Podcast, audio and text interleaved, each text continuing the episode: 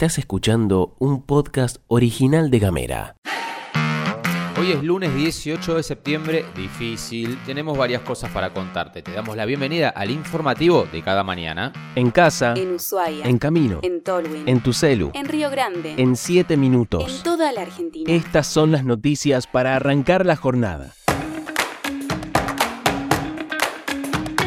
El ministro de Economía Sergio Massa presentó el registro único de solicitantes de lotes. Esto es una herramienta que va a permitir identificar a las personas y familias de barrios y sectores populares de todo el país que buscan la oportunidad de acceder al suelo para construir vivienda o llevar a cabo actividades agrícolas. Este registro no solo ayudará, según informó el gobierno nacional, a comprender cuál es la demanda de tierras a nivel nacional, sino que también va a permitir planificar proyectos de demanda eficiente. El sistema es parecido como el que funciona en Tierra del Fuego. La inscripción no garantiza la asignación inmediata de un lote, pero sí implica formar parte del registro único de solicitantes de lotes. El gobierno se fijó como objetivo que en cuatro años se planea construir 4 millones de lotes con servicio. Además, se estableció un programa específico para la entrega de un millón de lotes con servicios destinados a las familias de sectores populares que lo necesiten. Para quienes deseen inscribirse y formar parte de este proyecto, se encuentra disponible en www.argentina.gov con B larga.ar barra desarrollo social barra RUS.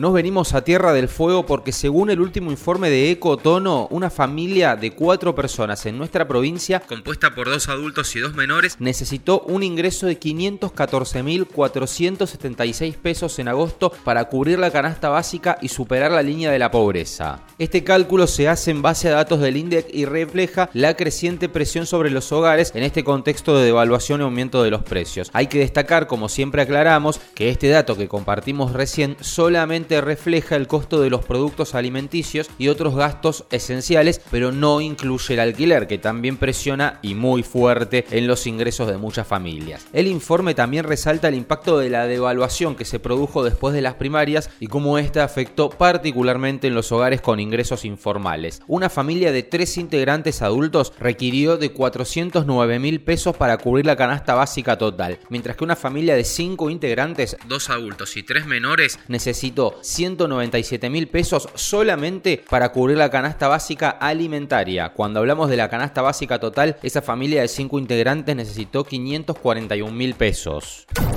Y nos vamos para el sector docente porque en un Congreso Provincial de Delegados y Delegadas, el SUTEF definió tomar medidas de protesta en medio de la crisis económica para esta semana. Mañana, martes 19, habla de su obligación interna en los tres turnos, con asambleas en cada institución. Para el jueves 21 se va a llevar a cabo un paro provincial de 24 horas con movilizaciones y la organización de ollas populares en las tres ciudades de la provincia, con concentraciones a las 11 de la mañana. El SUTEF exige un aumento urgente en los salarios, jubilaciones y pensiones de la provincia con una cláusula de indexación. De esto hemos hablado en otras oportunidades. Aumentos de emergencia para abordar la devaluación, intervención estatal en el mercado de alimentos y en el inmobiliario y un plan de desendeudamiento para las familias de los trabajadores de la educación.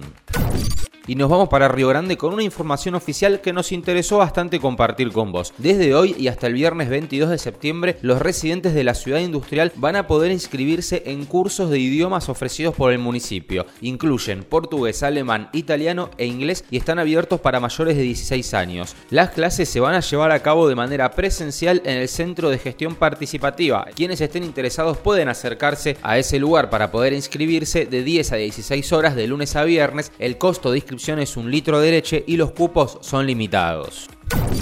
Y nos vamos para la provincia de Chaco porque Leandro Cedero, candidato de Juntos por el Cambio, se convirtió en gobernador electo al ganar en primera vuelta. Esta victoria fue posible debido a que la constitución provincial de aquella provincia tiene el mismo sistema que la nacional, es decir, el candidato más votado debe obtener el 45% de los votos o el 40 más 10 para consagrarse en primera vuelta respecto al segundo candidato. A pesar de la estrecha diferencia de 5 puntos porcentuales, Cedero se aseguró la victoria y va a suceder a Jorge Capitán Capitanich, que salió segundo, ya que con un 99,25% de las mesas escrutadas, el candidato de Juntos por el Cambio obtuvo un poco más del 46%, mientras que Capitanich sacó un poco más del 41%. Capitanich, que es actual gobernador de la provincia de Chaco, cuando ya estaban escrutadas un poco más del 60% de las mesas anoche, reconoció la derrota y expresó su compromiso con una transición ordenada en respeto a la voluntad popular. Seguí nuestros contenidos en gamera.com.ar. Al final de la pastilla de Gamera. Este podcast fue conducido por Gastón Lodos, quien te habla, producido por Mica Maldonado y editado por Julián Melone. Esperamos que puedas hacerle frente a esta jornada de lunes y si te parece nos reencontramos mañana. Gracias.